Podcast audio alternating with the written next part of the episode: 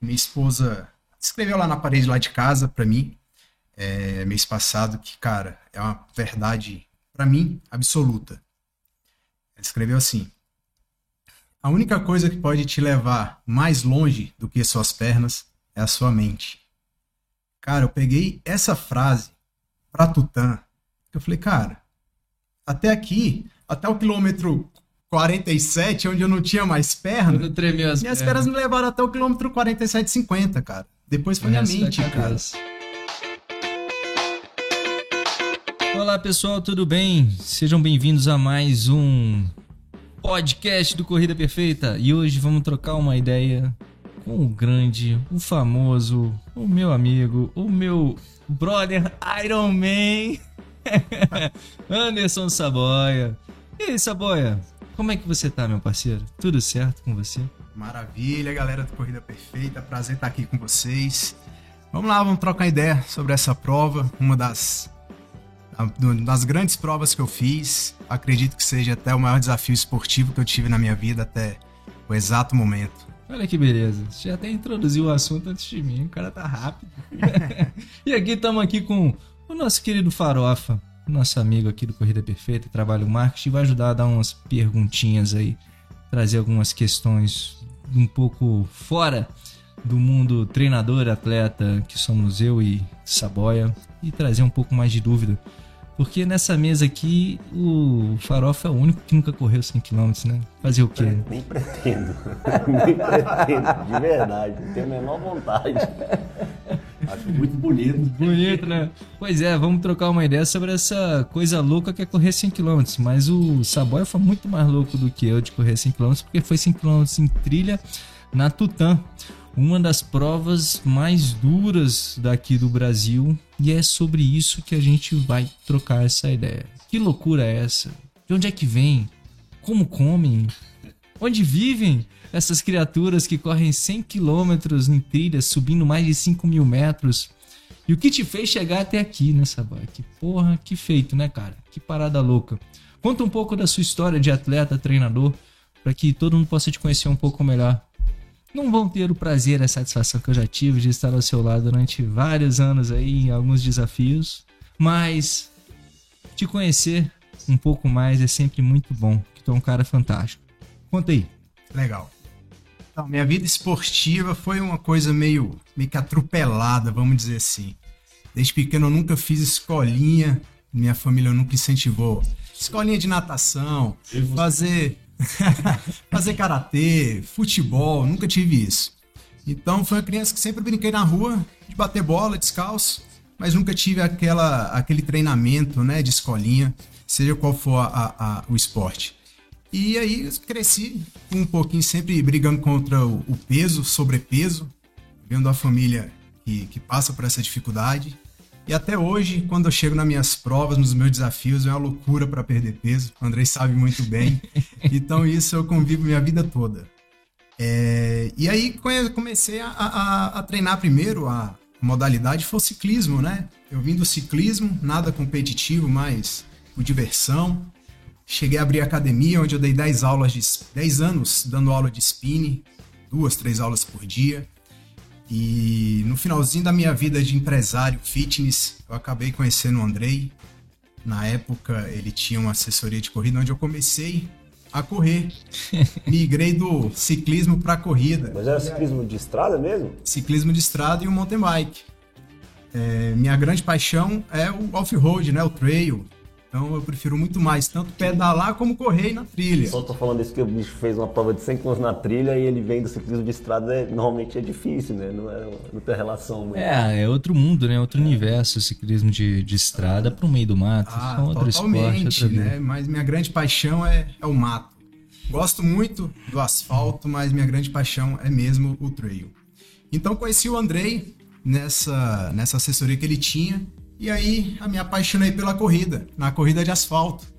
Participando de todas as provas final de semana, e aí foi o ano, o, o, o ano e a época que eu fiquei mais fino. Uma vez o Andrei, lembro até hoje, lá na academia de tênis, o Andrei cruzou comigo no corredor. Falou: Caraca, Sabol, o que, que tu tá fazendo, bicho? Tu tá doente? Então o André é responsável aí por ter me incluído na corrida de rua, um dos responsáveis, né?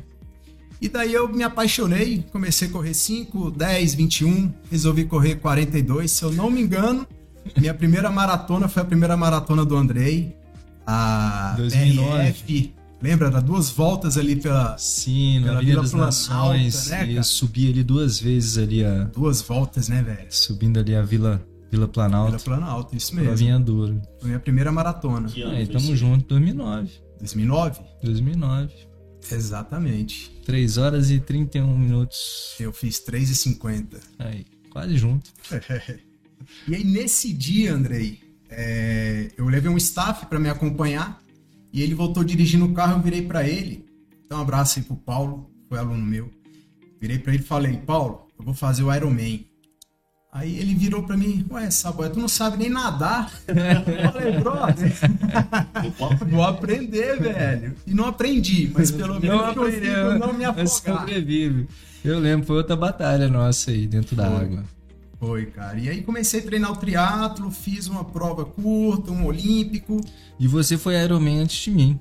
2014 eu fiz o primeiro. 2014 lá em Fortaleza e depois a gente foi junto em 2015. Não. 2015 tu falhou por conta do. Machucou? O que, que foi que aconteceu? Não, é, isso aí é, um- é uma coisa delicada. O meu Tá. primeiro Iron foi Floripa, 2014. E no mesmo ano eu fiz meu segundo Iron em Fortaleza. É, eu No lembrava só do ano, Fortaleza. Eu fiz dois Irons, que foi o que você participou. Sim. Aí 2015 eu fiz de novo Fortaleza. 2016 fiz de novo Fortaleza. Só que 2016 eu me acidentei treinando pro Ironman, eu caí de bicicleta, Eu carro quase me lembro. atropelou, fiquei mal. E Isso aí você catou um meio fio, né, cara? Você tava Foi, pedalando cara. junto com o brother, o brother desviou, não deu tempo pra você desviar e pei, caiu e quebrou. caí na frente do carro, o motorista falou que fechou o olho e virou volante. E aí eu falei, cara, não vou fazer mais a prova. Minha esposa tava grávida, nosso primeiro filho. Um abraço aí pra Carol, pro Arthur e pra Sofia.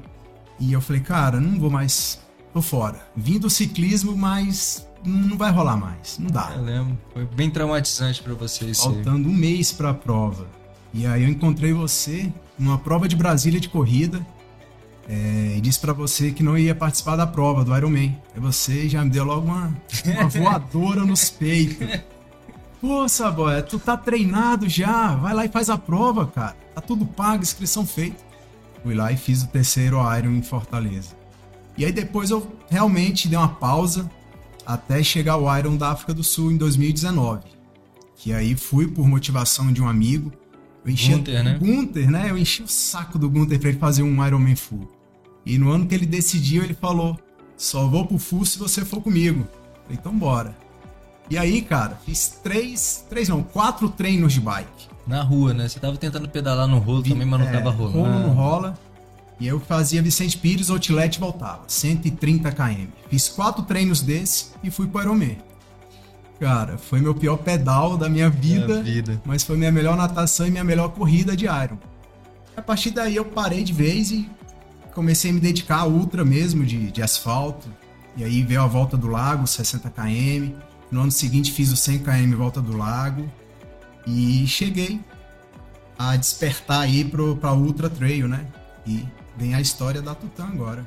Você fez outros outros trails? Não, não. Fiz prova de 21, Não, Você não né? tinha ido lá feito, não era Patagônia ou era o. Cara, como é que eu esqueço dessa Pois prova, é, não tô bicho? entendendo prova isso. mais bonita, incrível que eu fiz, cara. Sim. Mas na verdade, é o El Cruz, El no Cruz. Chile. Foi a edição de Pucon, né? Todo ano eles mudam. uma- uma- um ano é no Chile, um ano é na Argentina.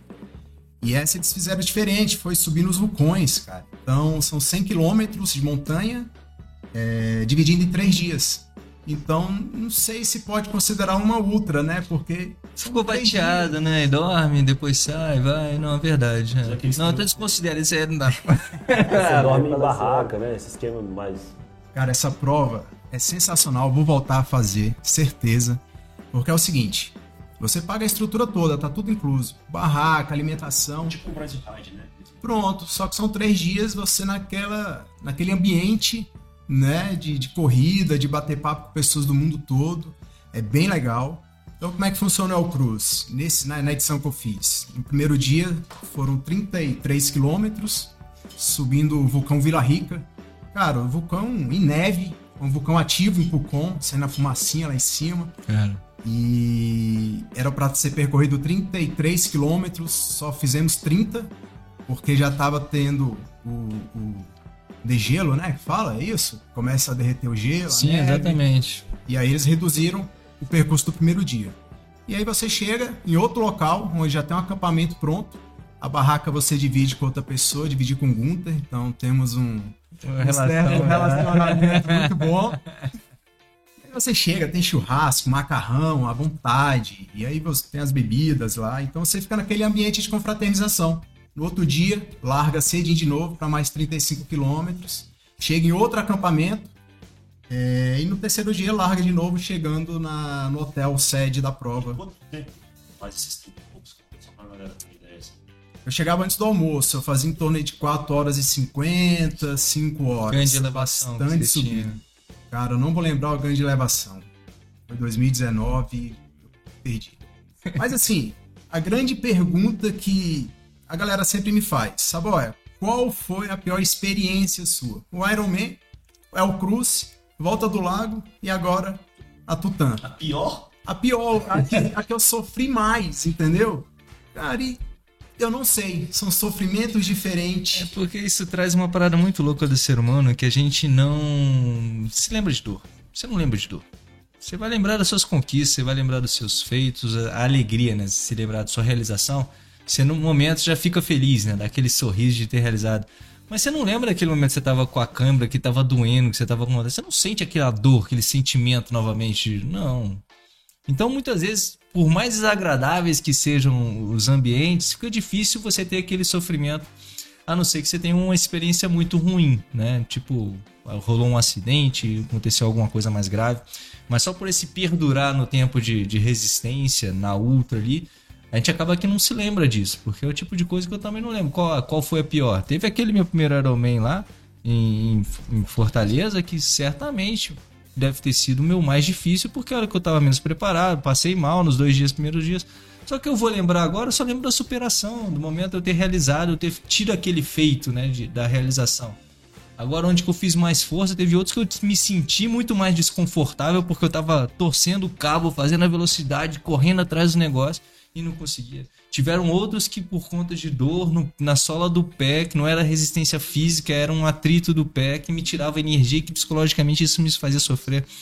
Então, o ambiente em si, né, muito mais do que a distância, o esporte que está praticando, o estado mental que você está no dia, para mim é um grande fator para você se sentir bem com uma prova ou não se sentir, muito mais do que o próprio desafio. Você falou uma palavra que resume isso, desconforto. Né? O sofrimento que o pessoal me pergunta, né? Qual é o mais você mais sofreu? Cara, nenhum.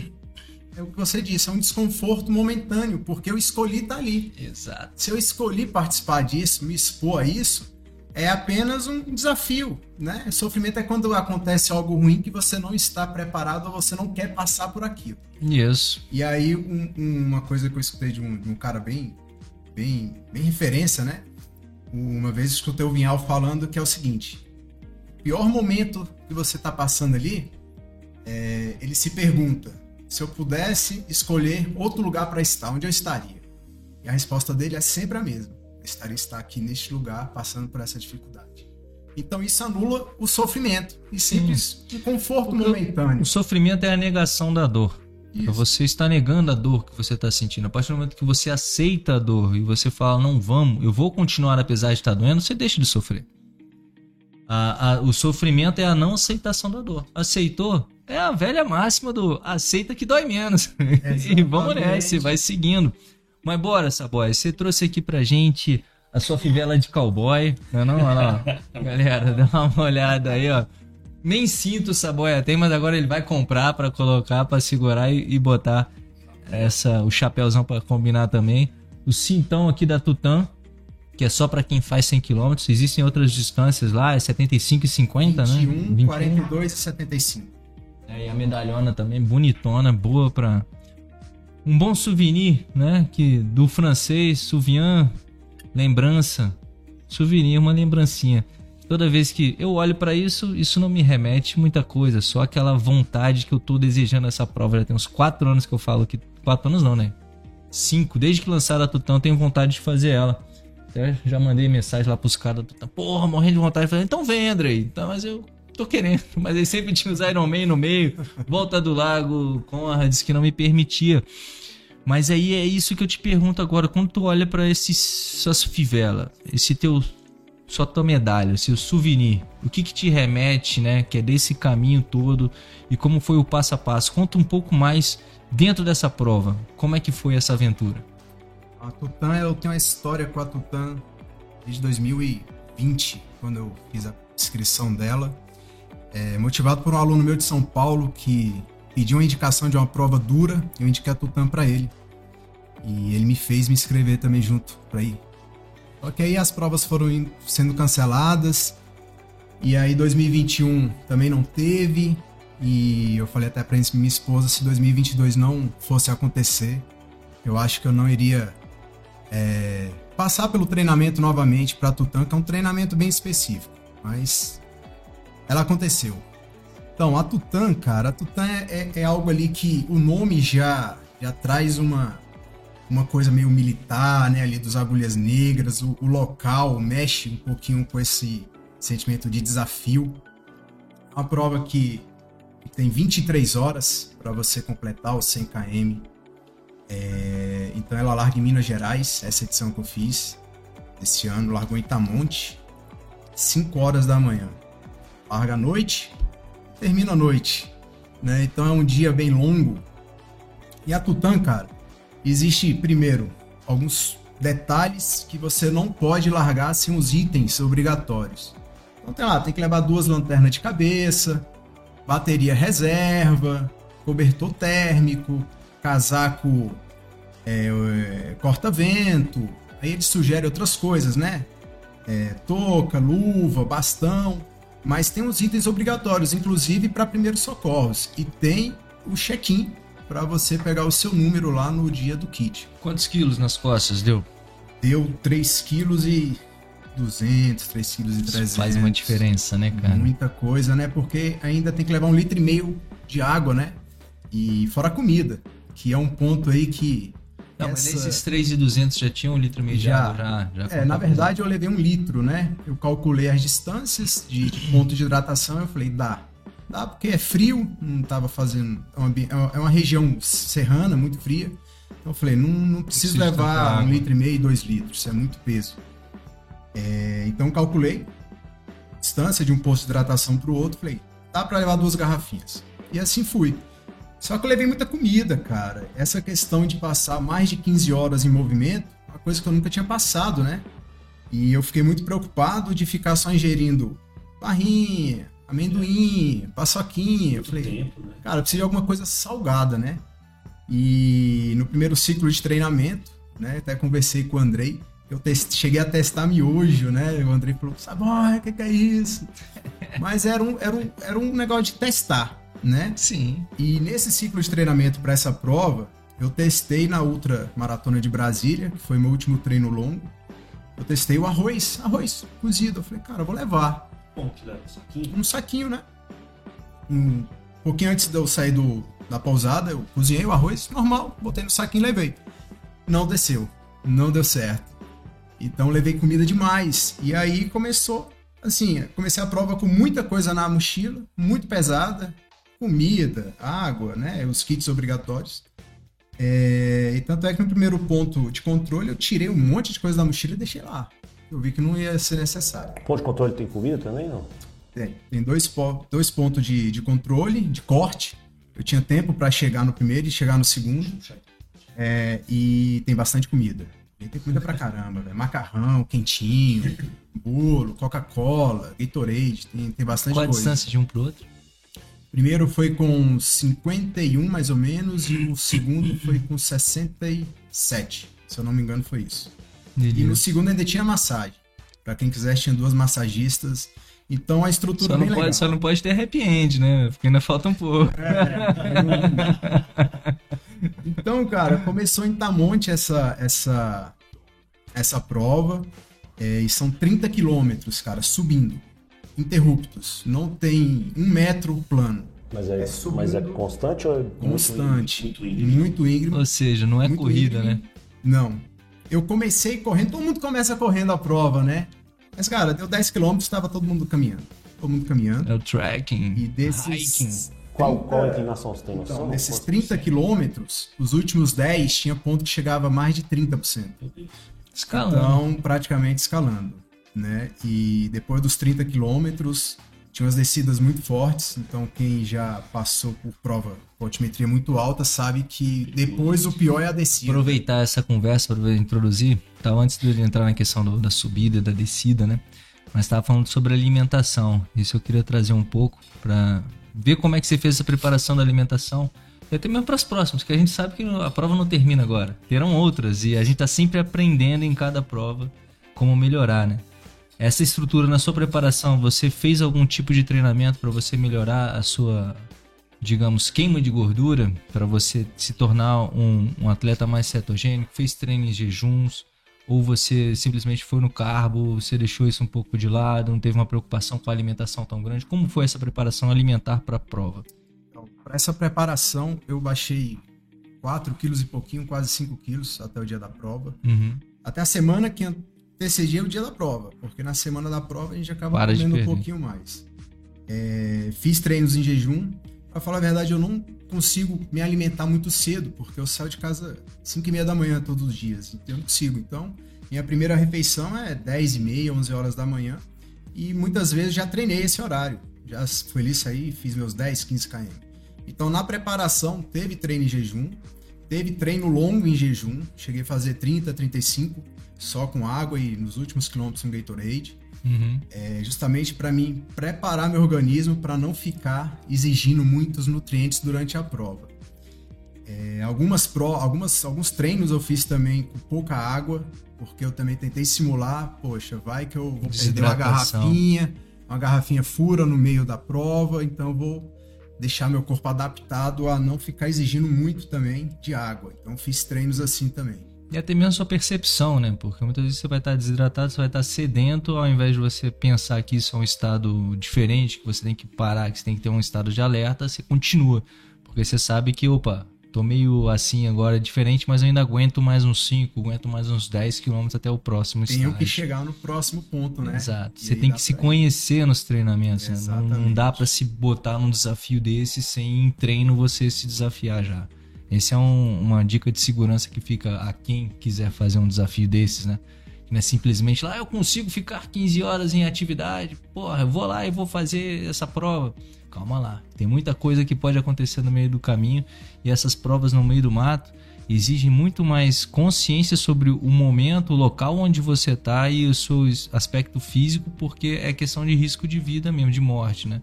Você poder morrer, ficar no meio do caminho desnorteado, muitas vezes por falta de carboidrato ou desidratado, e se perder no meio do mato e até alguém te encontrar, é perigoso. Exatamente. E assim, aquele negócio de degrau a degrau, né? É porque a pessoa consegue ficar 15 horas em, em atividade física que pode arriscar, né? A fazer uma prova tão longa igual essa. Porque Mas- até uma outra característica, desculpa te interromper, Sabor, que foi uma. Eu me fiz os meus primeiros 100 km, aquele em 2016, com esse pensamento, né? Que foi quando eu voltei lá do, de, do Ironman e falei, pô, se eu consigo ficar aqui, fiz 12 horas e não sei quanto do Ironman passando mal, eu consigo fazer 100 km correndo. Vai dar ali umas 10 horas de prova, eu vou conseguir fazer isso. Só que o ambiente no qual eu estava, pô, tava no meio da cidade, volta do lago mesmo. Aqui em Brasília você dá a voltinha, passou mal, levanta o braço, pede um ônibus e sai. Agora no meio do, do mato, sem nenhuma assessoria por, por perto, né? sem ninguém para te socorrer, alguma coisa passando, é um ambiente bem difícil que a gente tem que analisar esses fatores externos para se pôr nos desafios, nos desafios como esse, né? Exato. E aí eu testei algumas coisas, né? Voltando a falar da, da preparação na questão dos experimentos de comida. Eu experimentei salamito, o próprio arroz. Cara, o salamito eu fiquei fã. Vou, vou- vou declarar aqui, vou confessar que o salamito e o sneaker pra mim agora, para as outras Campeão. é, parceiro. Porque ali já tem um pouquinho de proteína, tem sódio, muito sódio. Muito então, sódio. e, e dá aquela saciedade, né? Então essa questão da hidratação, de treinar em jejum, cara, eu fiz isso tudo. E treinamento, assim, como é que você, como é que funcionou o treinamento? Quanto tempo? Qual volume? Você Então. rodava só no Matos? Como é que foi isso? Eu treinei bastante em trilha, é, não como os dois anos anteriores, que eu fiquei exclusivo mesmo, os treinos longos na trilha. É, nesse ciclo que aconteceu a prova, é, eu treinei mais no asfalto. Mas tinha semana que eu treinava cinco vezes, tinha semana que eu treinava seis, semana que eu treinava duas vezes. Então não tinha assim um cronograma certinho, né? Até porque minha agenda é um pouco corrida, então aluno desmarcou uma aula, opa, tem uma horinha e meia aqui, dá para fazer um treininho. Ia lá e fazia o treino. Mas os meus finais de semana eu não furava. Não tinha furo final de semana. Meu domingo eu saía para fazer 42, fazer 50, ia para trilha. Fiz o 62 como treino, né? A ultramaratona de Brasília. E que foi o meu treino mais longo para essa, pra essa preparação. Agora, durante a semana, era treinos mais curtos. O treino mais longo durante a semana foi um 21, no Parque da Cidade, asfalto. Então, dos três anos que eu venho me preparando para essa prova, os dois primeiros ciclos de treinamento que não teve a prova, eu estava mais preparado, porque eu estava no ambiente trail. Esse ciclo de treinamento, eu fiquei mais urbano. Eu só ia semanas? trilha no final de semana. Quantas semanas, quanto, quanto tempo você ficou? Ou você veio emendando os três ciclos aí? Não, não. Depois de um ciclo desse, eu fico pelo menos uns 15 dias assim, bem tranquilo. Você chegou a fazer o ciclo inteiro antes de cancelar a prova? Sim, todo, inclusive 65 quilômetros de treino no mato e não teve a prova. Durante dois anos eu fiz isso. É, mas aí logo depois de um ciclo desse eu dou um descanso pro corpo. Tanto é que desde o dia 23 de abril, foi o dia da prova, até hoje eu corri duas vezes. 10 quilômetros, muito soltinho. E próxima semana De começo onde é que novos- você tirou essas ideias de treinos tão pouco volume pra fazer uma distância tão grande, velho? Uma vez eu escutei, Ah,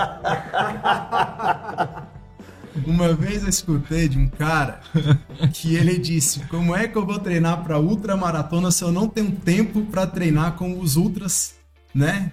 Dispõe de tanto tempo. E esse cara falou que fazia uns treinos meio louco na academia e saía para correr logo em seguida para gerar mais resistência. Então foi mais ou menos baseado nessa loucura desse cara que tá Seis aqui. meses? funcionou, né? Funcionou. São seis meses que eu tô treinando contigo? É, e é exatamente isso. E eu treinava, já treinei com outras pessoas, é completamente diferente.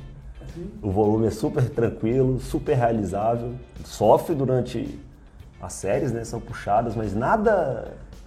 Nada. E eu tô me amarrando. É, Esse cara deve ser um cara legal. Não, legal ele não é não, mas é um bom treinador. Legal, legal, aí é um outro. Só na mesa do bar, né? E olha lá. E olha lá, olhe quando lá. ele não fura, né? Fala, chama ele no vai. Bora, porra, legal, legal, Saboy. Vamos falar da prova agora. Eu ia voltar lá, exatamente puxando o gancho da força, de como é que foi essa subida, como é que você sentiu a resistência muscular para subir e descer, porque você falou que subiu 5 mil metros, né, o ganho de elevação, ia ser inicialmente 3 mil metros, aí mudaram o percurso, foi para 5 mil, e a questão do- da perda, porque subir, a gente sobe como se fosse na escada, a gente não tem tanto efeito é, excêntrico da frenagem, né, da descida, que é o que machuca mais a coxa, você tá subindo ali, você vai numa cadeia fechada fazendo a força, mas na hora de descer que tem que frear o movimento, que o quadríceps vai pro trabalho, é onde dá aquela lascada. Subia 5 mil. Você lembra quanto que descia? Andrei, não vou lembrar. Mas descia muito, era uma. Descia, descia sim. Índico, né? É, então, a prova em si, ela é a original, o percurso original são 3.800 de ganho. E eu não sei por que o organizador mudou para esse ano. Acho que ele quis deixar a prova mais casca grossa e teve alguns relógios que, que bateram 4.600, outros 4.400. Tinha gente no meio da trilha falando que ia bater 6.000. Então, na realidade, um amigo me mandou o- o- os dados dele deu 4.600 no relógio dele. Uhum. Sendo que, igual eu falei, os 30 primeiros quilômetros, É o maior ganho. com 18 quilômetros já tinha 2 mil de ganho. 18 quilômetros iniciais É já muito. tava 2 mil. Cara, a gente Já tem uma Brasília noção? nem tem isso, né? Nem acha isso aqui. Acha essa, essa elevação? Não, só se ficar subindo e descendo a, a rampa ali, o buraco do tatu. Lá no, o Saboia que é. O Saboia que é da trilha, nem, nem no Catingueiro ali não dá lá não. Não, não. Eu fiz treino lá ali no Catingueiro. No Córrego do Ouro ali. Eu fiz. Não, não dá. Meu Deus do céu. Não dá. Cara, pra ter uma noção que eu ia falar, 1900 ganho de elevação é o que tem o, a Conrads em no- 89 quilômetros, né? E é uma prova tradicionalmente conhecida como subindo, né? Que tem um ano que sobe e um ano que desce. Em 87, você tá falando de 1920 quilômetros. Lá na Conrads isso já machucavam tanta perna, porque além de subir os 1900, você descia 1200, né? Então vai subindo mais num, num gap muito maior, né? Uma diferença muito maior. E aí, você sentiu a perna? Como é que foi sua perna? Você teve que tomar alguma coisa? Não teve que tomar nada? Andrei, vou te falar aqui, cara. Eu até fiz um, um, um textozinho que os alunos mandei pra eles, contando do resumo da prova. Lá o relato que quando bateu 47 quilômetros, minha perna tremia, cara. Eu não conseguia ficar em pé direito. Foi nesse momento que eu falei: será que eu vou chegar antes de terminar as 23 horas? Só que eu tava com 9 horas e pouco, quando tava quase na metade da prova. Então, esses 30 quilômetros me castigou e castigou muito, muito, muito, muito. É, Não fiz, eu, eu creio que falhei alguns treinos mais específicos, é, especialmente treino de caminhada. Uhum. Cara, eu não gosto de caminhar. Eu acho que nenhum corredor gosta de fazer treino de caminhada, mas para uma prova com altimetria dessa, eu Trekking. falhei nesse ponto de fazer treino caminhando com esteira inclinada, na escada, esse tipo de coisa. Porque o quadríceps acabou. 47 quilômetros, minha perna tremia, que tremia, que eu falei, meu Deus, o que que tá acontecendo? E aí comecei a fazer cálculo de tempo.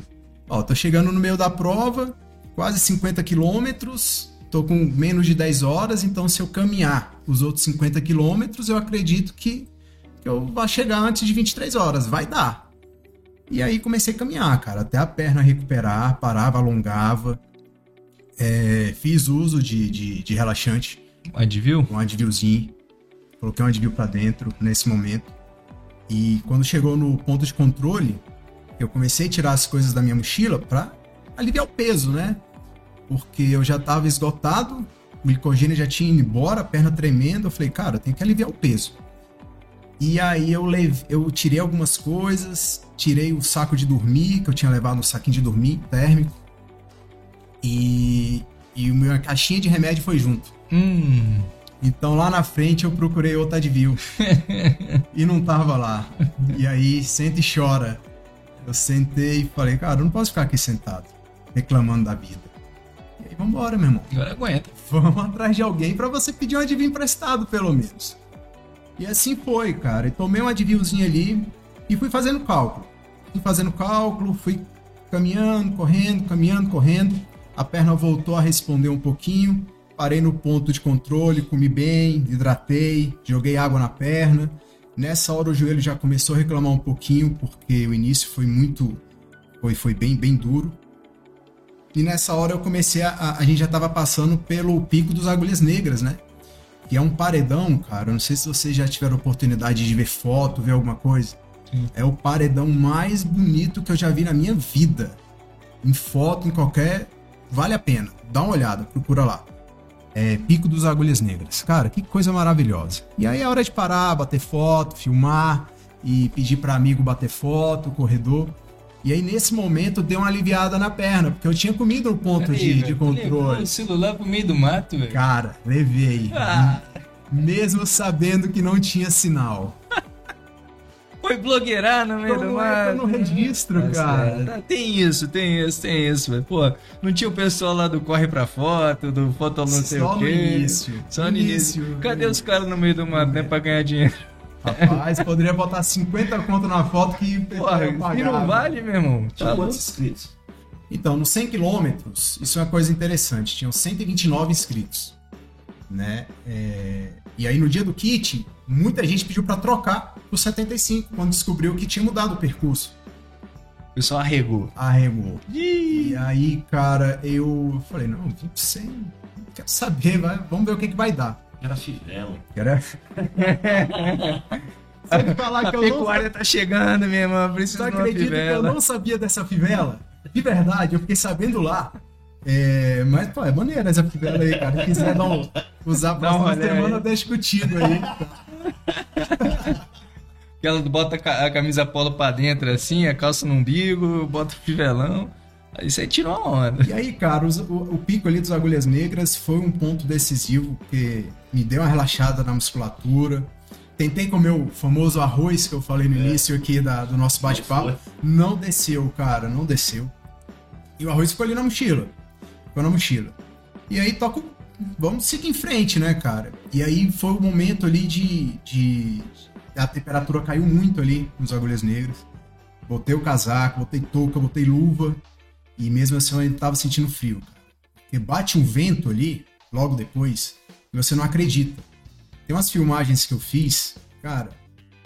Eu fui tentar correr. Manda pro editor aí, pro editor. Vou, vou mandar pra vocês. Eu caí, o vento me derrubou. O vento? O vento me derrubou. Por quê? Nem É uma passei pra frente, né? É, nem sempre o vento descer nas costas, né? Foi lateral. É um single, né? E só passa uma pessoa, o caminhozinho da trilha. É bem fechadinho esse, esse pedaço. E aí você tem que pisar um pé na frente do outro.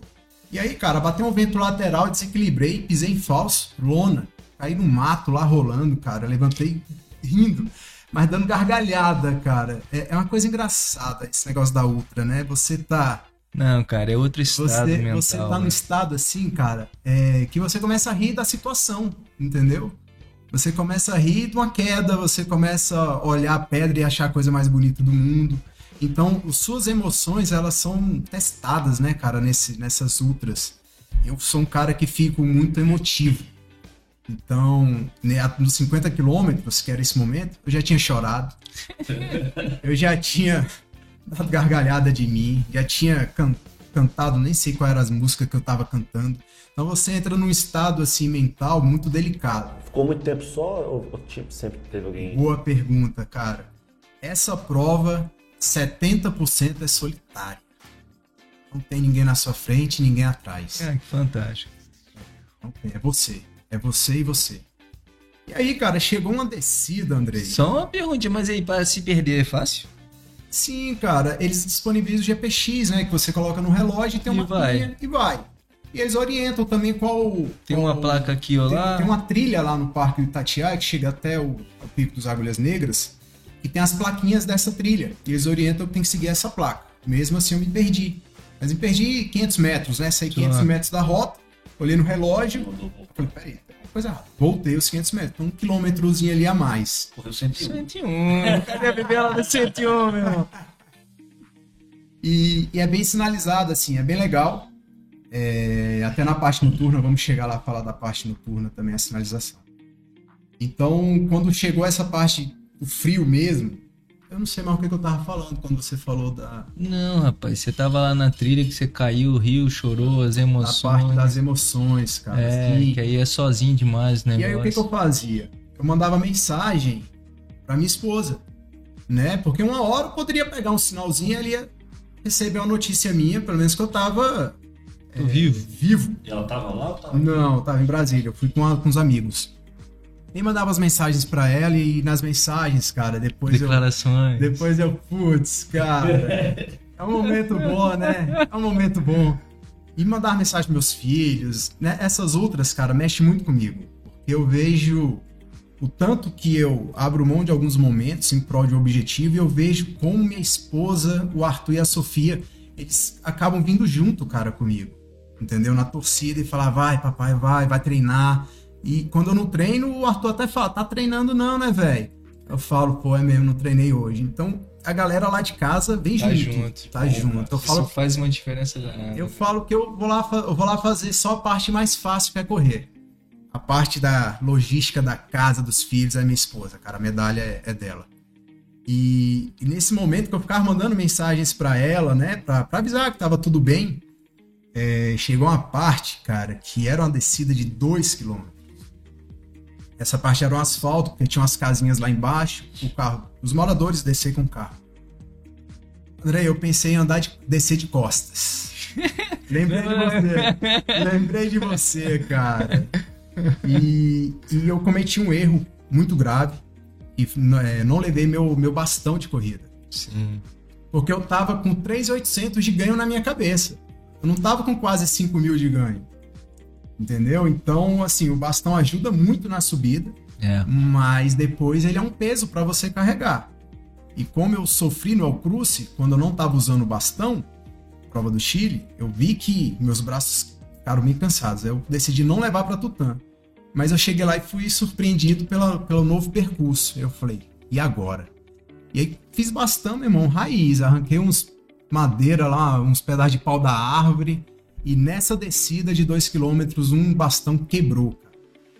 E quase que eu fui pro chão de novo, porque eu tava apoiando. Minha perna não tinha mais quadríceps. E pra descer é horrível quando não tem mais coxa, né? Você usa freio, freio muito mais.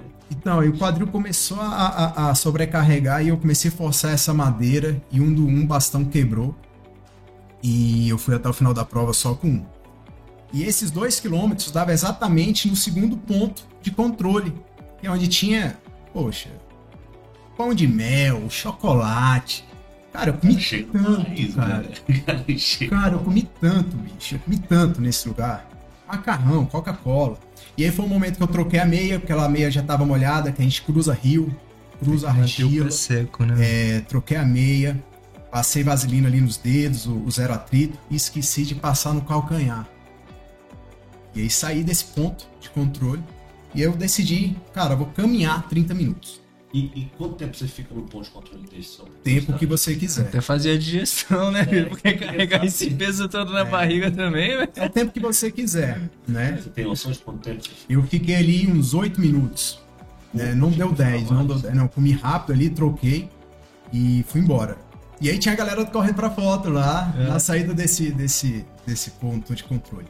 E eu falei, cara, preciso 67, caminhar. né, que você falou? Curva é 67 ali, 65, 67. Só faltava mais 30. E aí, cara, eu fui caminhando, caminhando, e aí nessa parte eu vi que chegou as mensagens pra minha esposa, eu liguei, cara, pra ela. Fiz uma videochamada. Cara, ela tava com a, com a minha mãe, com os meus Isso já era que horas? Hum, quatro e meia para cinco horas. É, então valeu demais levar o celular, Vale, aí falei ali, eles mandaram, pô, gritando, pai, papai, não sei o que. Pô, e deu um gás, cara, deu um gás assim que eu falei, nossa, foi melhor do que a Coca-Cola e o macarrão que eu comi, cara. Mas durou 30 segundos. 30 segundos a o sinal caiu, mas valeu muito, muito, muito. E chegou também, começou a chegar muita mensagem de aluno, cara. Mandando força e tal. E eu escutando aquilo nos 30 minutos que eu decidi caminhar, escutando, pá. E aí comecei a chorar de novo. E aí, cara, pega, pega a bandana que tá na, came na cabeça, começa a limpar o olho. Parece, cara, parece uma criança, velho, chorando. E aí caminhei esses 30 minutos, porque eu não conseguia correr. A barriga tava inchada de comida. Eu falei, cara, vou caminhar. Fazer digestão. E aí voltei a correr, cara. De pouquinho, pouquinho, pouquinho. E aí já tava quase escurecendo. Lá escurece muito cedo. E uma, uma parte que eu tava caminhando ali, eu senti a pele do calcanhar descolando, cara. Onde eu não passei o zero atrito. A meia nova que eu tinha colocado Seca. começou seca, né, cara? E o pé tava meio úmido.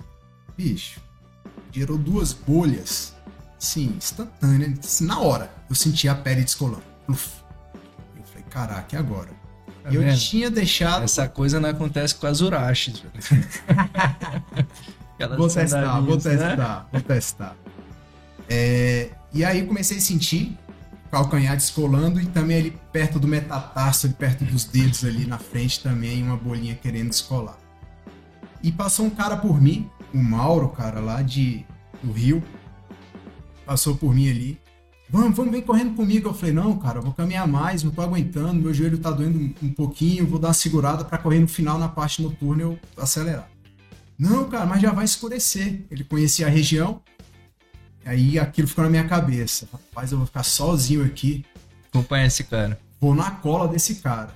Bicho, não sei de onde eu tirei forças, cara. Eu acho que bateu um desespero de ficar à noite sozinho na, no meio do mato. E a mata já era fechada ali. Irmão, eu fui na cola do Mauro. E aí tinha momento que a gente caminhava, momento que a gente corria. E chegou uma mulher também. E ficou, né? Juntou ali com a, com a gente. Ela era a terceira colocada geral do 100 km. Ela mora na região, então ela conhecia tudo. E ela falava, ó, daqui dois quilômetros vai ter uma curva para direita, uma curva para esquerda e vai entrar no Vale do Pavão. Cara, final da prova, já seis e meia da noite, escuro.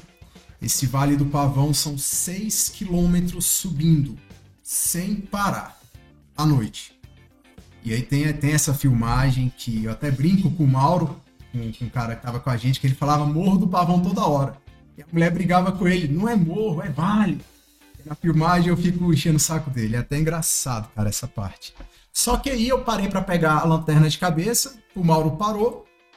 E a mulher, ó, tô indo pra aí vocês, logo logo vocês vão me alcançar. A mulher foi embora, mas ela foi embora mesmo, cara. Sumiu. Foi embora. Não, não, não, não tive mais ela na minha visão.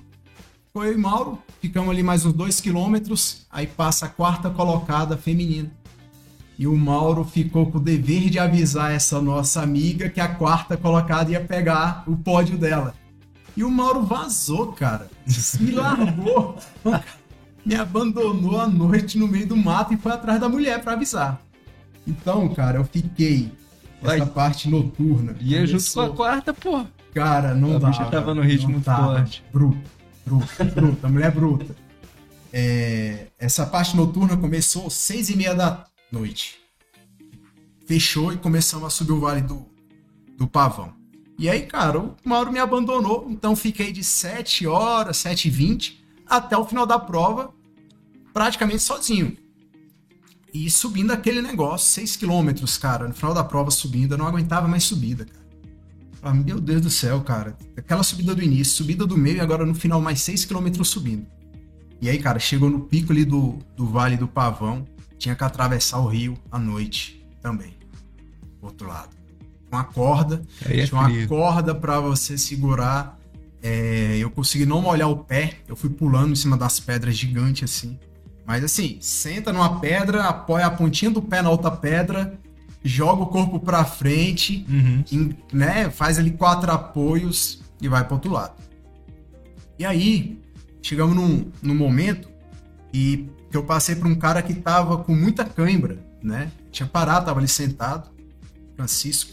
Isso, Francisco o nome dele. E eu prestei ali uma ajuda ali, falei, quer alongamento, quer alguma coisa? e tal. Ele, Não, tá tranquilo, vou ficar aqui um pouco sentado. É, Eu falei, não, então eu vou, tô, tô indo aqui, daqui a pouco você me alcança. E aí passou uns dois Agora, que esse quilômetros. negócio de daqui a pouco você me alcança é o maior fake news. Lenda. Da, o maior fake news da Ultra. O cara me alcançou, velho. O cara me alcançou e percorri ali com ele dois quilômetros. E, e ele foi um, um- um das pessoas que falou que ia dar 6 mil de ganho. Ele já tinha feito essa prova. E ele, ele acabou ficando para trás depois, esses dois quilômetros que fizemos juntos. Lembra? Tava detonando ele. E aí eu fui até o final da prova, cara. É, nessa parte noturna. Engatou a terceira. Foi. Sem ninguém na frente, sem ninguém atrás. E a ideia era o seguinte: essa foi uma parte bem delicada. Quando eu fiquei sozinho de verdade, a lanterna de cabeça ela só clareia ali na frente, só na sua frente, pouquinho.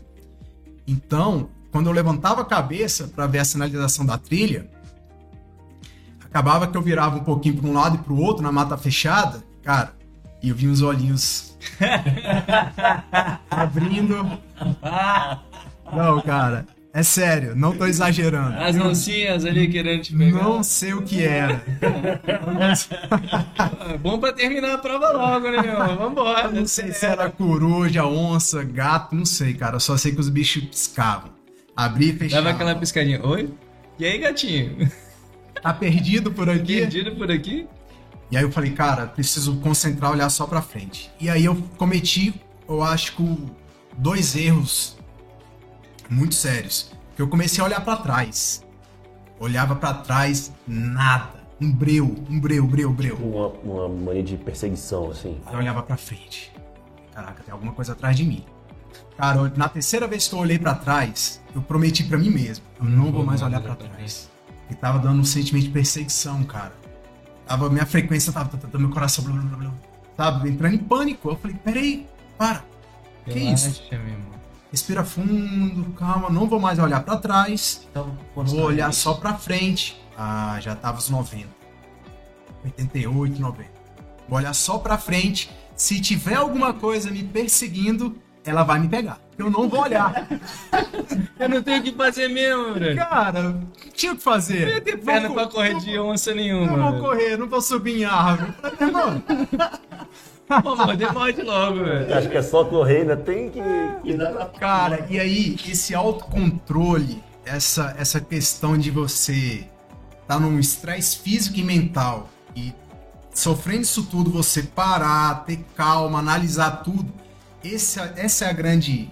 Essa é a grande questão que eu, por isso que eu sou apaixonado pela, pelas lutas, que cara. é tão fantástico, né? Porque é o tipo de coisa que você não vai estar passando por situações dessa na sua vida, em outra oportunidade, no dia a dia do normal, da sua sofá da sua casa, assistindo um filme, ou até mesmo escutando o que você está escutando.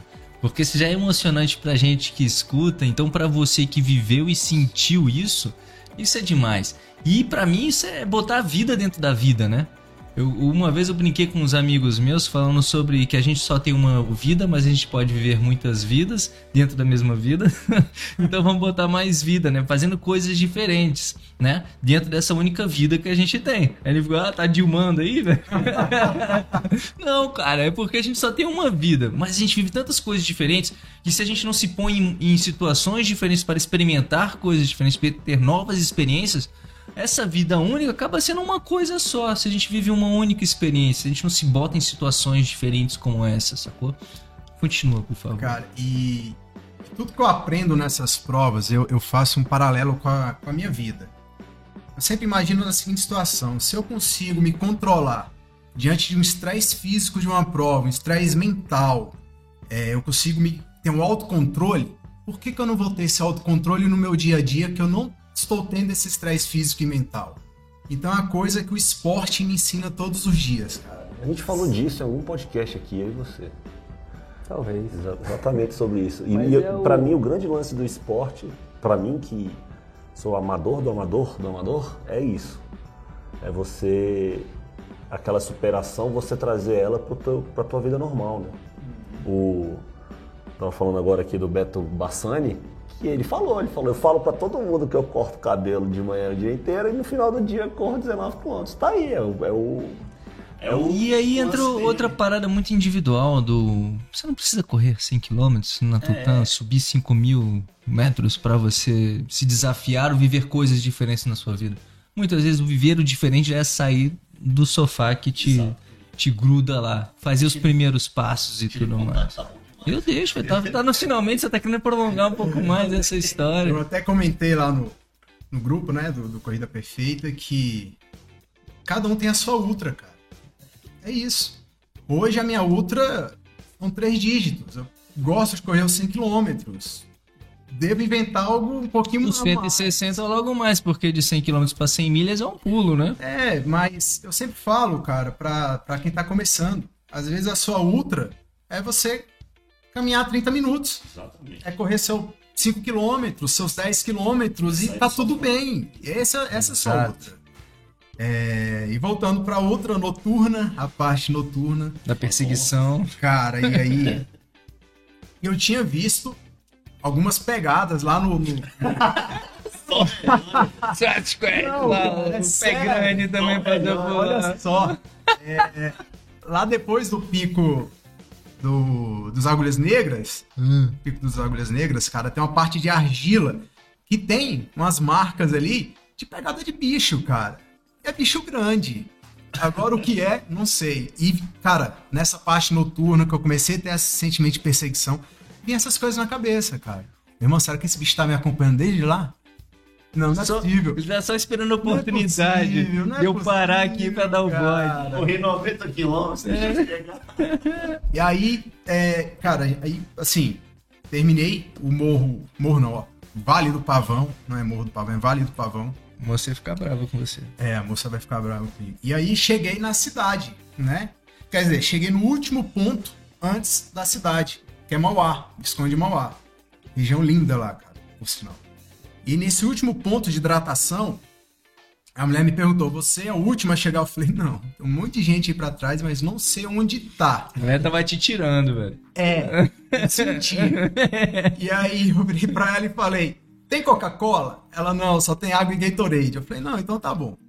Só que eu vi uma Coca-Cola lá. Eu falei: E aquela ali? Ela é minha. Eu falei: Pô, me dá um pouquinho. Só porque ela me zoou. Eu tomei a Coca-Cola dela, ela me deu. Fez, fez diferença no final.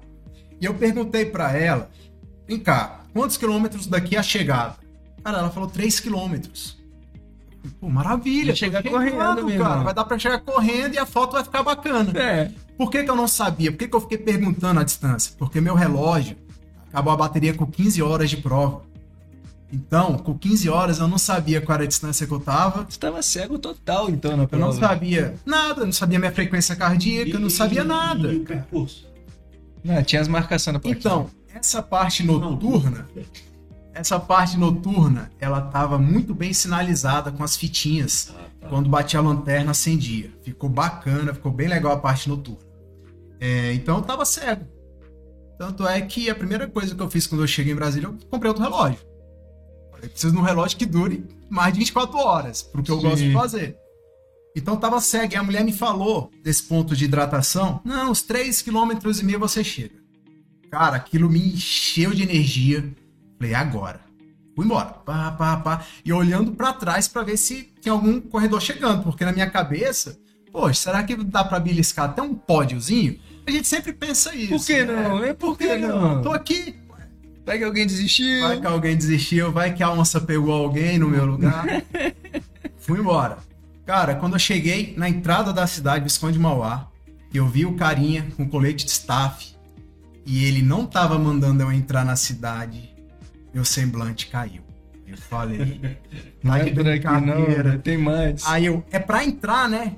Aí ele, não, segue reto. Aí eu, mas a mulher disse que era pra entrar. Ele, não, segue reto, lá na frente vai ter outro staff. Cara, eu fui sem acreditar. Porque já tava no asfalto. Puto. Mas, cara, era outra subida, velho. Sério, Botou a chegada lá era outra subida, cara. pra Só ficar bonita a foto. era pelo asfalto. Menos mal. Cara, rodando o morro, assim, circulando, né? Lá em cima tinha um staff que ele falou: Cara, você vai entrar aqui nessa trilha e vai pegar a, a trilha até a chegada. Aí eu, quantos quilômetros? Mas sim, Aí o cara, poxa, eu não sei. Eu falei, cara, então isso é uma coisa que, que me chateou, chateou muita umas gente. plaquinhas de Os staff- distância. os staffs não sabiam essa informação. E isso, cara, me quebrou. Nesse momento, eu mentalmente eu falei, nossa, e agora? cara? Vou caminhar até o final. Vou caminhar até o final, se não der pra correr. E essa última trilha, cara, tinha 6 quilômetros ainda pela frente de trilha noturna. Ainda bem que você não gastou o finalzinho, né? Na corrida dos Ah. 3km. Ele vai chegar correndo, meu. Aí, E a mata era fechada, cara. Fechada, fechada, fechada mesmo. E eu tava lá com meu bastão, meu sobrevivente, e eu ia com ele na frente, abrindo a dar na mata. cara da onça. Cara, meu medo era pisar em cobra. Porque a mata tava fechada. Eu, pis... eu tava pisando e não tava vendo onde eu tava pisando. Então eu ia com, com a madeira abrindo o mato ali, né? Pra pelo menos não pisar na cobra. Pisando em cobra já era. Acabou a prova. Não, tem que te É. morder, pô. É, mas se tu pisar nela, ela vai te morder, né? Eu, pelo menos eu acho. E, e aí passei por uma mulher, né? A última. Essa era a última staff lá. E ela falou assim, ó. O, o atleta 111 está indo em direção ao palco. Ela falou no rádio, né? O que, que você entende quando alguém fala isso? Não, fala pra mim. O que, que vocês entendem? Pô, o atleta 111 tá em direção ao palco? Que é bem ali, né? Não sei, eu- ia pensar... 111 era você? É, Ah, então me ajuda também, né, pô? É, eu era o atleta 111, passei por ela, ela me informou, ó, 111 tá indo em direção ao palco. Vai subir no pódio. Na, na minha cabeça foi assim, Chega. cara, 500 metros. Brother, não chegava nunca o negócio, velho. Não Que chegava. isso, esses últimos 5 km foram mais longos do que os outros O 99, hein? final da prova foi, cara, muito, muita cabeça. E aí eu falei, cara, vou andar, vou andar, vou andar. E aí foi a segunda vez que me perdi. Teve um ponto lá que não tinha fitinha. Eu entrei pro lado errado.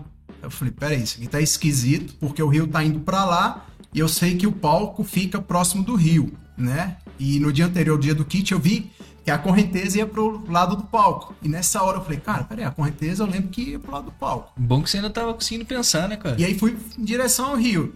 E aí, cara, cheguei, na hora que eu via o refletor, eu não conseguia chorar, cara. Sabe quando você chora por dentro, assim, de. Mas não sai nada. Não tem nada pra sair. Imagina sem banho na Cara, desse jeito, velho. Foi a coisa mais engraçada. Porque eu cheguei andando mesmo. E o pessoal, ei, parabéns, parabéns. É aqui e tal. Eu falei, é aqui, né? Andando. tipo uma depressão assim. sem energia, velho. Sem energia. Nem pra raciocinar. E aí, cara, na hora que eu cheguei, aí eu vi o meu tempo, né? Que eu tava sem relógio. Cara, deu 19 horas e 16 minutos. E eu olhei aquilo e falei, cheguei. Cara, o, o, o organizador veio, ele entrega a medalha pessoalmente pra cada um que chega. Bem bacana E isso. foram quantos que chegaram? Você foi o último? Não. Cara, fiquei 19 geral Tá bom. e quinto Mas na categoria. Oh, Meu Deus. Se tivesse mais lá. Porque a categoria era Pô, podia de- premiar os cinco primeiro, né, pô? A categoria era de 40 a 49. Ah, Pode crer. Se fosse 40 a 45, a minha, eu ia pegar primeiro na categoria, porque não tinha, né? Outro. pô, perdeu pros velhos? Fiquei, cara, perdi pros velhos. Os velhos, bicho. Os caras são bravos. E aí, cara, peguei minha medalha. é, tudo, toda prova longa, eu não sei se o Andrei faz isso, eu ensaio a minha chegada da prova. A minha foto final, eu venho ensaiando durante a prova. No Ironman, no El Cruz, tudo. Eu fico, cara, nesse ano eu vou dar uma cambalhota. Nesse ano eu vou, sei lá, vou fazer uma, alguma coisa. E eu vim ensaiando a chegada da Tutã. Não deu pra fazer. Eu nem lembrava o que, que eu tinha decidido fazer, cara. Eu só sei que eu olhei pra madeira que eu tava na mão, meu bastão. Cara, e foi tipo assim, obrigado. A foto minha finish, eu olhando pra madeira assim, agradecendo a ela, cara, que, que me acompanhou nesse, nessa aventura, né, o tempo todo. E aí o cara me deu a medalha, eu sentei ali no relento ali mesmo. Liguei pra Carol, fiz a videochamada. Ah, eu cheguei e tal. Lerdo, falando lerdo, lerdo com ela. E o organizador veio, trouxe um macarrão quentinho ali pra mim. Aí ele, senta aqui na mesa com a gente. Eu falei, não, vou ligar pra minha esposa. Só que eu já tava numa ligação com ela. Só pra eu ver como é que eu não tava mais raciocinando direito. Tanto é que eu voltei a falar com a Carol e a Carol começou a rir. Ué, como é que você fala que vai me ligar se você já tá. A gente já tá quase cinco minutos conversando aqui. Eu falei, sério? É então é mesmo, cara. O, o- a alma fora do corpo. Demorou assim uns 10 minutos pra mim voltar é, a ser gente de novo. Mas Que bom, foi rapaz, que bom. sensacional, cara. Essa Fantástico, prova cara. foi, foi incrível a Parabéns. experiência. Parabéns demais, moleque. Parabéns Parabéns. demais. Pera. Esse negócio que você falou aí do, do finisher, né? De você pensar em como que você vai fazer. Isso eu faço muito, essa visualização né, da chegada, visualizar o prêmio. E não só em prova, mas durante os meus treinos mesmo. Quando eu tô treinando, eu fico visualizando a minha chegada, o tempo que eu quero fazer, o quanto eu quero realizar, que isso dá um, um gatilho mental muito poderoso para você fazer um pouco mais de força, para você realizar, né? Porque a vida é isso, é sonhar e realizar. Quando você tá pensando como você vai chegar, é o sonho, né? Então você já tá se direcionando a sua energia, a sua mente para aquela posição, para aquele lugar ali, para você poder realizar e foi o que você fez. Realizou, não do jeito que você havia sonhado, mas do jeito que foi fantástico e único, né, cara? Você parar pra pensar, você segurando o seu pauzinho, que envergou, mas não quebrou, te carregou, foi o teu parceiro dos 60 quilômetros, que você agradeceu a quem estava contigo ali naquele momento, que te fez suportar o peso desses 100 quilômetros. Isso é muito bom. E depois se conectar com a família. Isso também é outra energia fantástica. Ia falar outra palavra aqui, né? Mas é fera, velho. É fera, porque sempre quando a gente tá se movendo, muito mais do que por nós mesmos e por outros, né? Esse senso de comunidade, do quanto que você pega da energia das, dos seus familiares, seus alunos, seus amigos para realizar isso, do contexto, né? Do todo, de como que você tá conectado com o todo. A ultra, as provas de endurance, para mim, trazem muito essa conexão a gente acaba que esse negócio da alma sair do corpo, pra mim é muito mais da alma se conecta com os outros corpos e depois a gente se junta novamente, a gente volta a ser um, né? Como indivíduo, porque enquanto tá na realização do negócio acaba que isso dispersa. É a energia que vai para todos os lados, é o ambiente e acaba que a gente tendo poder, eu não sei se você teve isso, mas pelo que você falou, você se conectava muito, vindo o, o, o, o- a pedra da- das agulhas negras com a coisa mais linda do mundo, como vendo aquele visual, sentindo aquele ambiente. Essa é uma energia do universo, né? Muito mais ampla, Que a gente conseguindo se conectar, isso traz pra gente um poder muito maior do que a gente se fechar.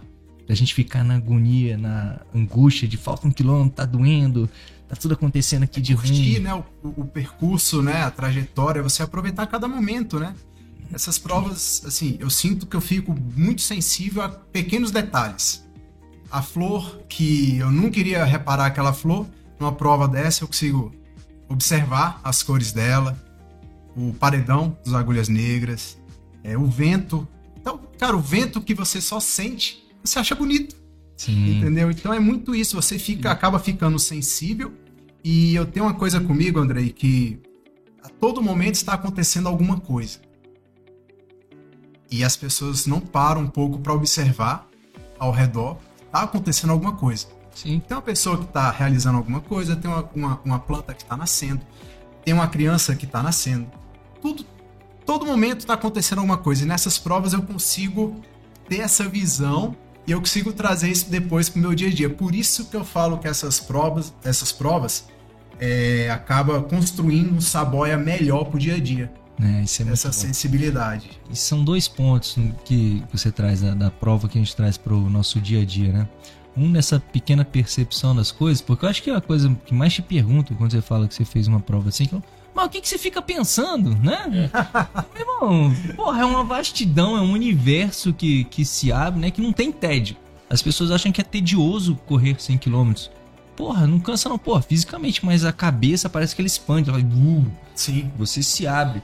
E outro grande sentimento que eu, que eu trago muito comigo é da gratidão. Não sei se. Eu fico muito agradecido por poder estar ali, pela questão da minha família, dos meus amigos, daquela situação no qual eu estou vivendo, aquele momento único de estar podendo perceber aquilo. Isso também é fantástico. E muitas vezes o que eu fico triste comigo mesmo, né, eu trago para você, é porque essa conexão, às vezes eu perco essa conexão de quando eu tô no endurance, de quando eu tô na prática e quando eu venho pra esse batidão da vida real. Do trânsito. Meu irmão, meu irmão, se tem uma coisa que me estressa é trânsito, velho. Aí Você fala, meu irmão, não estressa nunca, fisicamente. Tô lá morrendo tal, correndo atrás do tempo, perna doendo, cansado, faltando água. Mas eu não fico metade puto que eu fico no trânsito, sacou? Peraí, por que eu preciso ficar tão puto numa situação assim? Por que eu não aprendo um pouco mais com o, esse momento né, do, do endurance? E que muitas vezes me leva, aí eu pergunto a você, pra saber se isso é algo comum de quem gosta de endurance, que me dá vontade de fugir subir pra montanha, sacou? Esquecer do mundo, do dessa vida que, que tem aí fora e fechar pra esse mundo maior que é o silêncio do, do endurance, o silêncio da montanha, por assim dizer. Como que você se sente assim, em meio ao retorno à sociedade? Porque foram 19 horas quase que sozinho. Exatamente.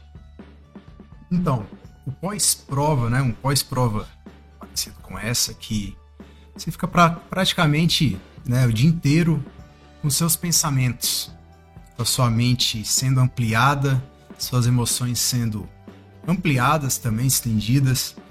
E quando volta pra casa, né? Assim, o dia a dia, a semana pós-prova, cara, eu ainda fico em estado de êxtase. Eu fico uma pessoa muito tranquila, zen, mas morrendo de saudade de voltar para a montanha. Esse é o sentimento. Porque a primeira semana pós-prova, aquele combustível que eu peguei na montanha, ele ainda suporta uma semana, duas semanas, na terceira semana esse combustível diminui um pouquinho e você acaba sendo envolvido pelas coisas do dia a dia. E aí, aí você precisa trazer, né? E aí eu tento trazer o que eu aprendi na montanha para partir dessa terceira semana, onde aquele sentimento, aquela emoção já tá diminuindo e vem um batidão mesmo do dia a dia. E aí eu tento aplicar isso, cara. Igual eu falei no, na nossa conversa. Se num estresse físico e mental consigo me manter equilibrado, por que eu não vou conseguir me manter equilibrado no meu dia a dia? É difícil, muito difícil. Mas eu sempre trago isso. E esses dias foi engraçado que, que eu saí com, com as, um. É, nossa família saiu com a família. Outra família, né? Que a, a Sofia, nossa filha, amiga da filha deles. E ela virou pra mim, ela não me conhece muito. Poucas vezes que eu encontrei com ela. E ela virou pra mim e falou assim: Você é sempre calmo desse jeito? Você nunca perde a paciência com os meninos? com a, com a Sofia, né? Que é um pouquinho mais agitada que o Arthur lá em casa. Aí eu falei, cara, eu sou, eu sou 80%, eu sou bem tranquilo. Então acaba que é muito difícil alguma coisa me tirar assim de eu estourar. Muito assim, de perder a paciência e tal. Então eu acredito que essas provas é sempre o combustível. E quando esse combustível tá acabando, eu invento outra prova. tu tá entendendo? então, assim, eu já tenho mais duas provas engatadas agora pro próximo mês, que é justamente para para trazer esse momento meu, esse momento de autoconhecimento, esse momento de, de resiliência durante a prova, de autoconhecimento, de, de eu colocar meus pensamentos em ordem. e, e é isso que me, que me, me enche os olhos, as provas longas. É, é... E o interessante, né? É, volta do lado que você vai fazer agora. Sim, eu tenho a, o desafio do Rio em, em junho agora. E uma semana depois tem o 100 km da volta do lago. É, então tem dois finais de semana aí de bastante combustível aí que vai dar para segurar uns dois meses. E uma parada que eu acho interessante, é, de diferença, né, entre mim e o, e o Saboia. A gente tá na labuta aí um tempo quase que simultâneo. Minha maratona, primeira maratona junto. O Ironman ele fez um ano antes de mim, depois a gente tava junto tal. 100 km eu fiz um pouco antes dele. Fez a Tutã, vou ter que fazer agora a Tutã para alcançar ele. Tá na minha cola, hein? Quero ver você Mas as nossas buscas muitas vezes são diferentes. O Saboy é um cara muito mais tranquilo, como ele mesmo fala. Eu sou um cara não tão tranquilo como você sabe. Agitado. mais irritadíssimo. Onde que às vezes a minha busca dentro da corrida, eu busco um pouco mais rápido. O Saboia busca um pouco mais distante, curtir o negócio, suavidade. Então a gente tem até muitas vezes caminhos diferentes dentro de uma de um mesmo pensamento, que é curtir a parada. Só que a gente curte as, as coisas muitas vezes de formas diferentes. Um, um, quer ficar mais, quer ir mais rápido, o outro quer ir mais longe, o outro quer fazer a todo momento. Isso eu acho fantástico e foi até uma das coisas do porquê eu, há muito tempo eu já venho chamando o Saboia para fazer parte da nossa equipe. Ele está aqui sendo um treinadores do Corrida Perfeita, porque isso é muito bom para a corrida. É esse visão diferente, esse sentimento diferente sobre algo, onde muitas vezes as pessoas acham que a corrida é uma coisa só. Então, quando a gente fala de corrida perfeita, que é uma coisa só, que é o oh, perfeito é o feito por completo, é isso aqui. Não, corrida é uma coisa muito ampla. E o perfeito nada mais é do que a realização de algo de você atingir o seu objetivo. E o seu objetivo pode ser muita coisa. E agora ele está querendo fazer que nem um desafio do, do Rio e uma ultramaratona logo assim em seguida, né? Só que eu fiz a ultramaratona antes, que foi a, a Conrads, e depois eu fiz o desafio do Rio. 2019. Com objetivos, 2019 é... eu fiz isso. Eu fiz a volta do lago e depois o desafio do Rio. Aí, Tá seguindo, né, mulher? Ah, bicho, tá na sua cola, cara. Esse ano vai inverter. Rio primeiro e volta do lago depois. Verdade, verdade. Eu tenho que recuperar, Mike. Tu me passou, velho. Eu tenho que voltar. Ah. Eu tenho que voltar. Remar, remar de volta aí. Tem uma coisa, cara, que minha esposa escreveu lá na parede lá de casa pra mim. É, mês passado, que, cara, é uma verdade, para mim, absoluta. Escreveu assim: a única coisa que pode te levar mais longe do que suas pernas é a sua mente. Cara, eu peguei essa frase pra Tutã. Eu falei, cara, até aqui, até o quilômetro 47, onde eu não tinha mais perna, tremi as minhas pernas. pernas me levaram até o quilômetro 47,50, cara. Depois foi minha mente, cara. Cara, então a Carol é, é sensacional com essas frasezinhas de, de efeito que mexe comigo. E eu sempre pego uma para levar para a prova que eu tô treinando. Então a Tutã representou isso. O que me levou, além da minha, do, do que minhas pernas conseguiram me levar, foi, foi minha mente. É, gostei. Pode não fechar agora, né? Com essa frase que a gente já falou demais, né? Ah, foi bom. Então embolou. Deixa eu falar de novo da, da forma clara. Não, peraí, cara. Foi mais claro que isso. Embolou. Eu, eu dei engasgado porque eu já então, tô quase chorando aqui de novo. Eu tô emocionado. Não, Saboia, por favor, meu querido. Frase de uma frase pra gente fechar aqui, resumir uh, essa história fantástica que você contou pra gente sobre a Tutã. Por favor. A única coisa que pode te levar mais longe do que suas pernas é a sua mente. Carol Saboia. Olha aí. Bom, e com essa frase maravilhosa da Carol, Muito obrigado, Saboia. Muito obrigado por você fazer parte. Que você se lasque muita prova pra vir contar aqui pra gente. Muito obrigado por você fazer parte da minha vida como atleta, como professor, como um amigo. Muito obrigado por você fazer parte agora da nossa equipe de treinadores aqui do Corrida Perfeita. E muito obrigado por compartilhar essa história fantástica com milhares de pessoas aqui que acompanham Corrida Perfeita, cara. Sou muito grato a você, meu parceiro. Sensacional. Do que iria valer fazer isso tudo se não puder compartilhar com a galera, né, cara? É, motivar outras pessoas a conquistar o seu primeiro quilômetro ou apenas uma caminhada. Então, nossa função, minha função como treinador, hoje fazendo parte do Corrida Perfeita, também é motivar as pessoas a cuidar da saúde através da corrida. Isso é o que motiva a gente fazer essas loucuras e vir contar aqui para todo mundo. E botar aquele, aquela sementinha na mente das pessoas, né? De que elas podem mais. Exatamente. Valeu, muito obrigado. Valeu, Farofa, quer falar alguma coisa? Valeu, galera. Lembrando de se inscrever no canal, né? No podcast, no podcast não, no- nas plataformas digitais de podcast, para você sempre ser alertado de novo conteúdo. E venha fazer parte do Clube Corrida Perfeita, corridaperfeita.com.br clube. Vem correr com a gente aí, ó. Dois treinadores fantásticos aqui. Vamos embora. Então, muito obrigado, gente. Hoje eu acho que foi o podcast mais longo da história do Corrida Perfeita, mas foi fantástico. Foi fantástico. Muito obrigado. Aquele abraço. Vamos que vamos, lado a lado, uma corrida perfeita. Um grande abraço, bons treinos. Valeu, galera. Tchau, tchau.